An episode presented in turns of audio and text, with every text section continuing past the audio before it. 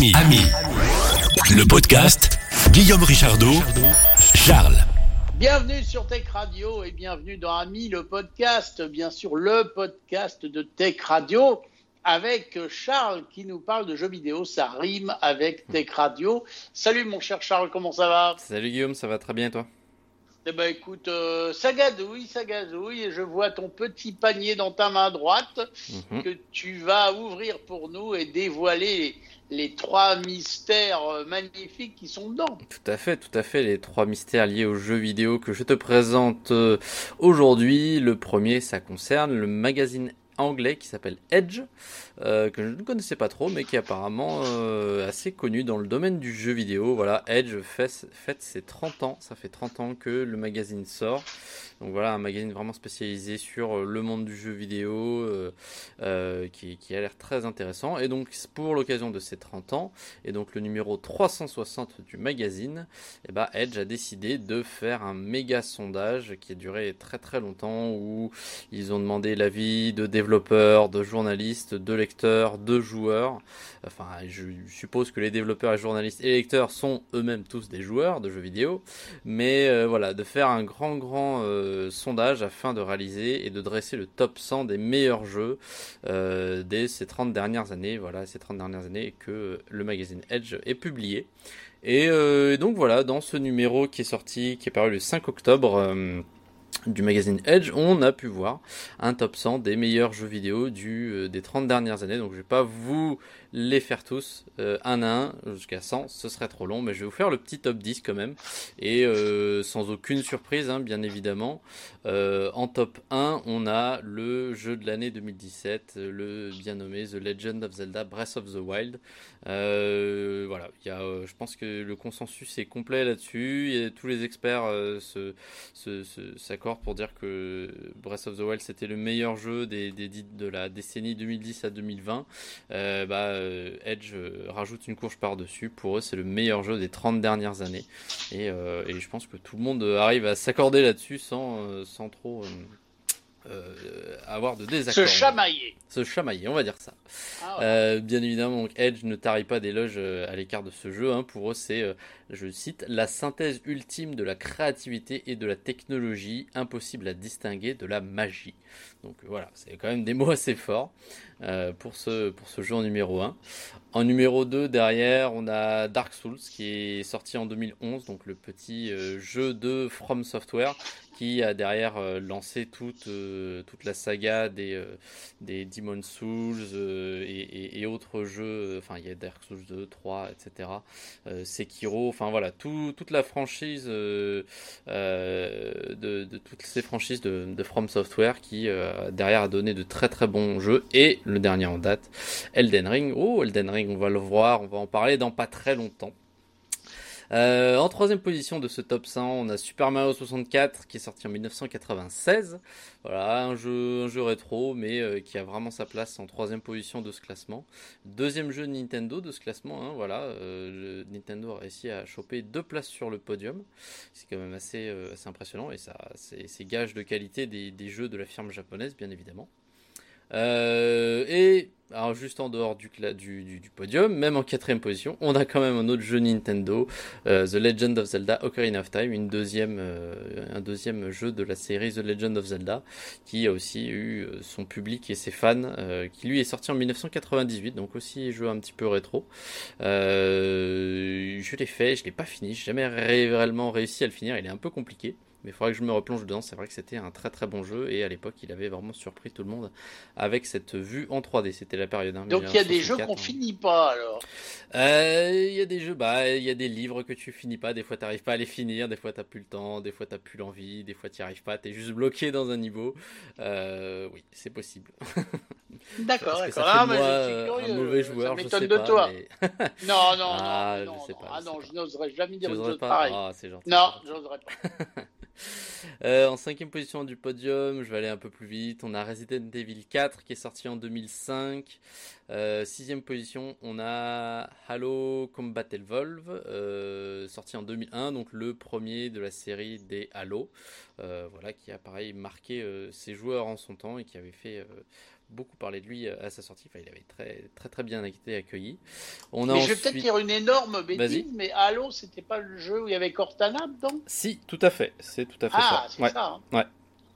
C'est bien Cortana qui, pour l'actualité de Microsoft, a réellement disparu complètement. Je crois ça. que même sur les PC, maintenant, elle n'est plus, et sur la Xbox, sûrement non plus. Ouais. Mais euh, Cortana était apparu bien avant d'être un assistant, c'était euh, un, personnage virtuel dans Halo. Ouais, c'est ça, c'était une intelligence artificielle dans le jeu euh, Halo. Euh, et, et, spoiler, dans les jeux Halo, elle finit par disparaître aussi parce que dans le, dans le lore de, des, des, jeux Halo, les intelligences artificielles ne sont pas faites pour vivre éternellement, elles deviennent un peu folles à la fin de leur vie.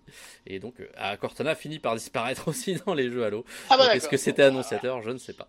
Donc elle a disparu de partout. C'est ça, c'est ça. en Adieu Cortana. Adieu Cortana, euh, ouais.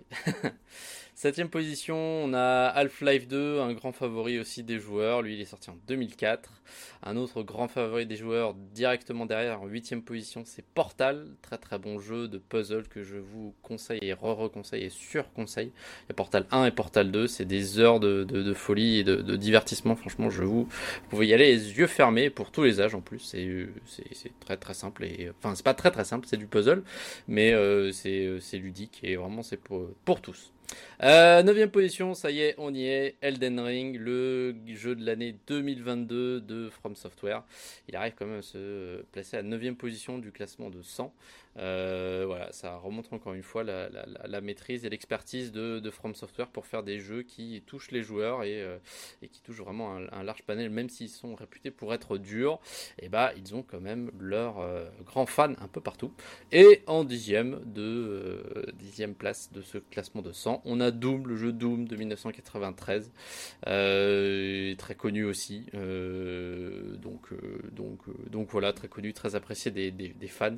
C'est un grand classique du monde du jeu vidéo, donc c'est pas étonnant qu'il soit aussi haut dans ce classement.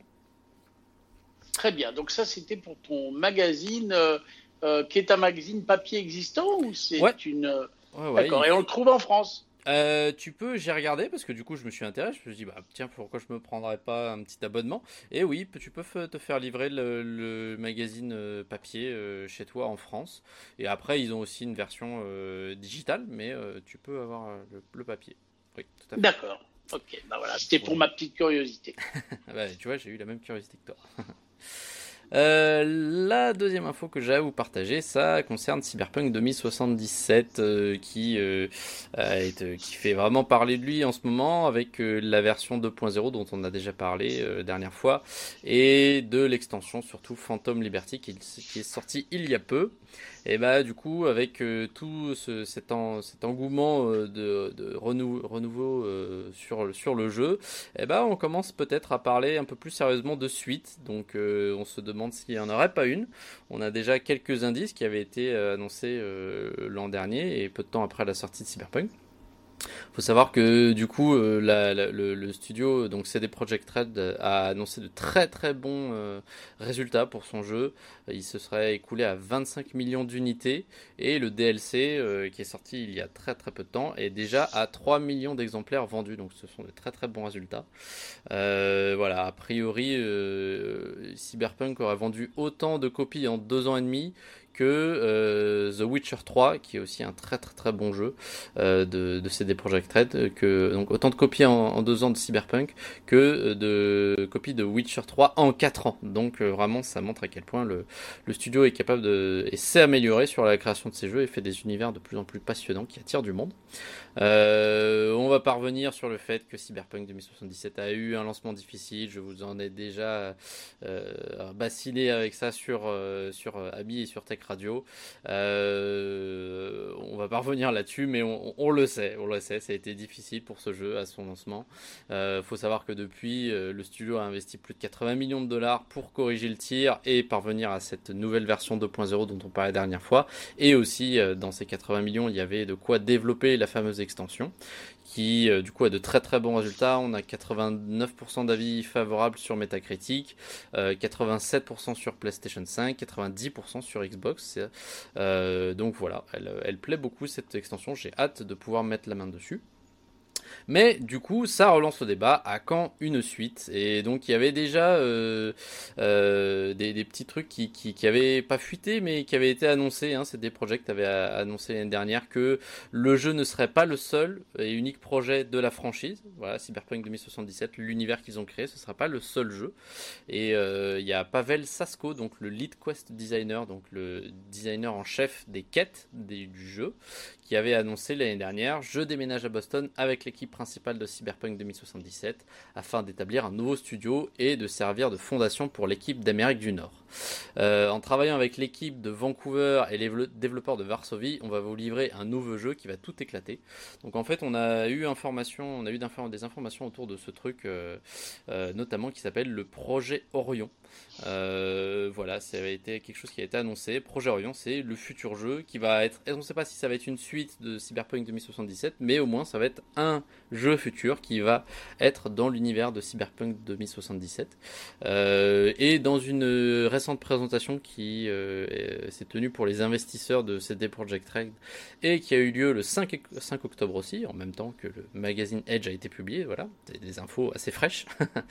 on a Adam Bazowski, le directeur créatif en chef de CD Projekt Red, qui a du coup donné plus d'informations euh, sur ce projet Orion.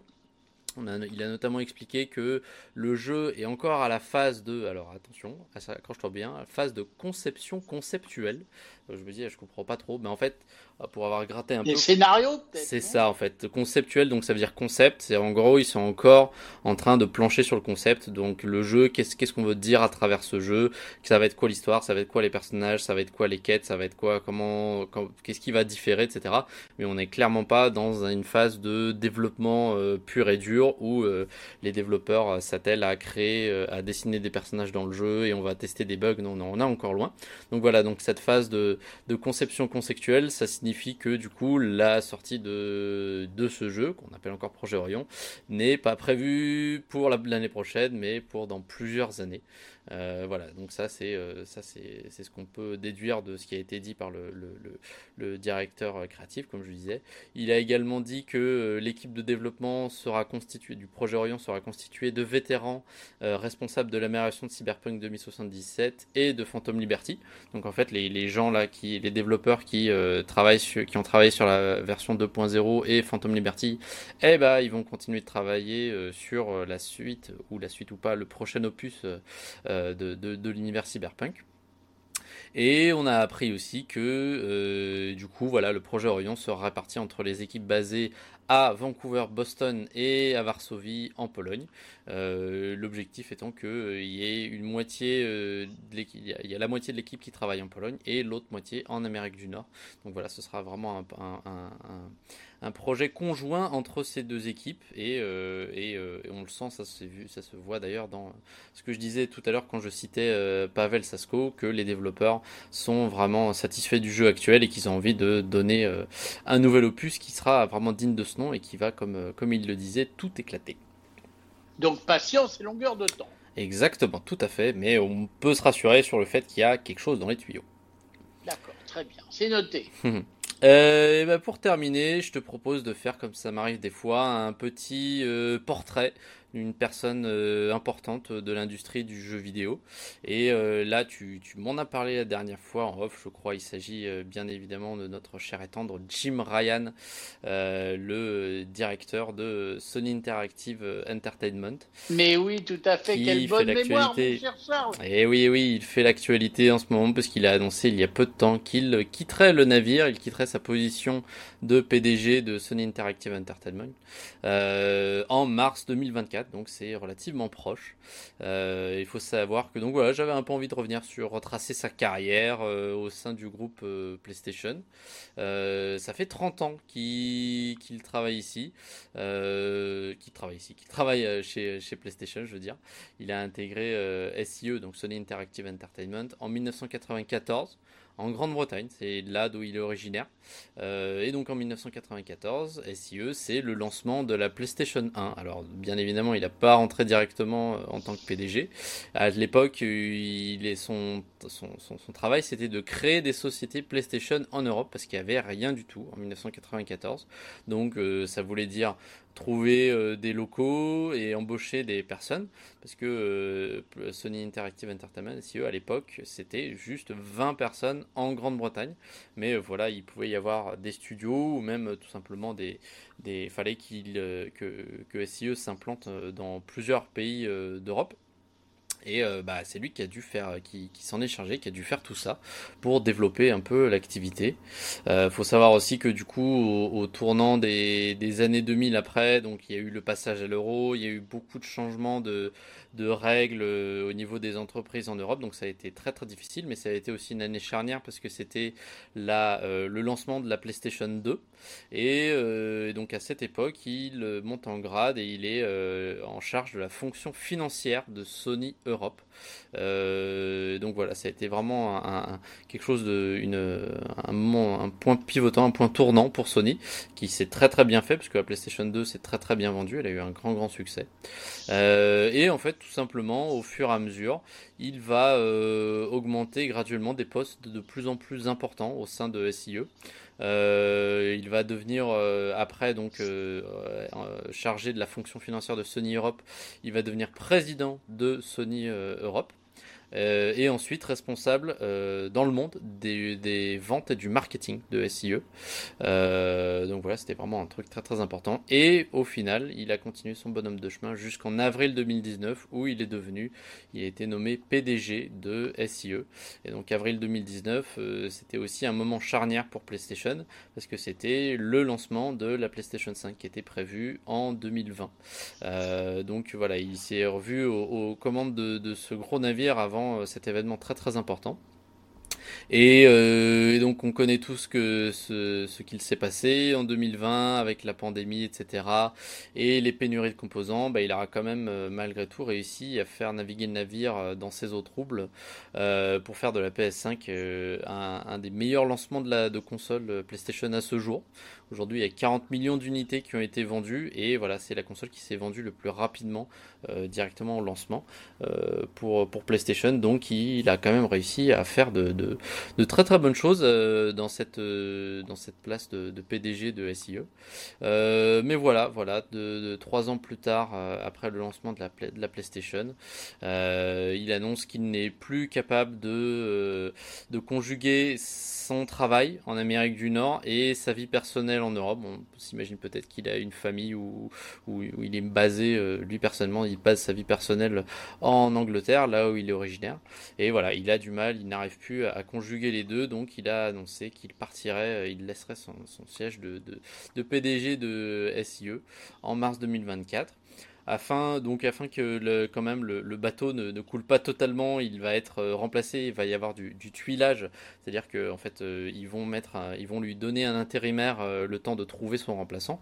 Donc l'intérimaire, ce n'est autre que c'est pas le mec, le premier mec venu, hein, ce n'est autre que Hiroki Totoki, le président, ah pardon, le directeur opérationnel et financier de Sony. Là, on passe pas, on parle plus de, SIE, Sony Interactive Entertainment, qui est la branche de Sony qui s'occupe euh, des films, des jeux vidéo, de la musique, etc. Enfin non, Interactive Entertainment, euh, autant pour moi, c'est juste les jeux vidéo, si je ne m'abuse. Euh, donc voilà, c'est pas Hiroki Totoki, c'est vraiment le directeur opérationnel financier de Sony d'une manière générale, avec tout, euh, toutes ses branches et ses sous-branches. Donc c'est quand même une, une, une pointe. Euh, il, a, il a pris la parole sur, euh, sur, sur Jim Ryan et, et sa future, ce futur poste. Il a dit Je tiens à exprimer ma profonde gratitude à Jim Ryan pour ses accomplissements et ses contributions exceptionnelles au cours de ces 30 dernières années de carrière chez Sony, notamment pour le grand succès du lancement de la PlayStation 5. L'activité PlayStation euh, gérée par SIE est un élément essentiel de l'ensemble du portefeuille d'activités du groupe Sony. Je travaillerai en lien étroit avec Jim et l'équipe de direction pour assurer la poursuite de notre succès et de notre expansion. Je suis également impatient de bâtir l'avenir palpitant pour PlayStation et de l'industrie du jeu avec tous les employés de SIE et ses partenaires commerciaux. Donc euh, voilà, c'est vraiment important. Je pense que euh, y ait quelqu'un de, de, très très solide à la tête de SIE le temps de lui trouver un remplaçant parce que voilà, on est vraiment dans une, encore une fois dans une période assez charnière, j'ai envie de dire, avec Microsoft, euh, le principal concurrent qui est de plus en plus et toujours plus glouton à racheter et à englober euh, des studios à droite à gauche. Donc vous voyez, il y a une forte concurrence en ce moment dans le monde du jeu vidéo et il va falloir que Sony tienne, tienne, se tienne droit et se tienne fort pour ne pas couler. Il n'y a pas de risque dans l'immédiat, mais, euh, mais voilà, il va falloir euh, continuer à proposer euh, des, jeux toujours plus innovants et toujours plus attractifs pour garder sa place dans le, dans, dans, le domaine. Donc on souhaite le, mieux à Jim Ryan. Je trouvais ça petite injustice, je trouvais, parce que j'ai eu du mal à trouver des infos sur Jim. Il n'a pas de page Wikipédia, c'est quand même assez incroyable. Il, avec quand même toutes ses 30 années chez Sony et puis toutes ces années en tant que, enfin, quelques années en tant que PDG quand même, il n'est pas resté très très longtemps, mais quand même un petit moment. Et euh, il n'y a pas de, pas de Wikipédia, injustice pour Jim Ryan. Euh, je vais lancer le hashtag, peut-être pas, mais bon, si j'avais, il y a quelqu'un qui se chauffe pour lui faire une page Wikipédia, ce serait peut-être bien. Mais euh, mais voilà, merci merci Jim, bon vent et et puis on a hâte de voir ce que l'avenir réserve à, Sony et son futur PDG, enfin SIE, Sony Interactive Entertainment et son futur PDG. Oui, en fait, moi, c'est vrai que j'avais lu euh, des petites infos comme quoi il, voulait revenir en Angleterre et, s'occuper un peu de sa vie personnelle et de sa famille. C'est une des raisons pour lesquelles euh, il quittait euh, PlayStation. Tout à fait, c'est ça. Mais bon, il a raison, il quitte en plein succès. Donc, oui. c'est comme les sportifs, autant se aller quand tout va bien. Comme ça, on ne pourra que dire que tu as été génial et que tu n'as pas fait d'ânerie sur la fin. Donc, encore chapeau. Tout à fait. Bon, et ben encore chapeau à Charles aussi, eh on ben, peut le dire. Ah si, si, moi je le dis, mhm. j'applaudis. Tiens, j'applaudis. Ah, merci, merci. Bon, je suis tout seul dans mon coin, mais j'applaudis quand même. Et puis, si vous voulez applaudir, bah, vous nous mettez des petits pouces, euh, des petits commentaires, et puis euh, des petits messages audio aussi au 01 76 21 18 10. Hein, on fait comme ça, on change pas une équipe qui gagne, mon cher Charles encore merci et comme j'aime bien le dire, à bientôt pour de nouvelles aventures sur Tech Radio et dans Ami le podcast. Bye bye. Salut. Ami, Ami, le, le podcast 01 76 21 18 10. Si vous voulez commenter l'infotech.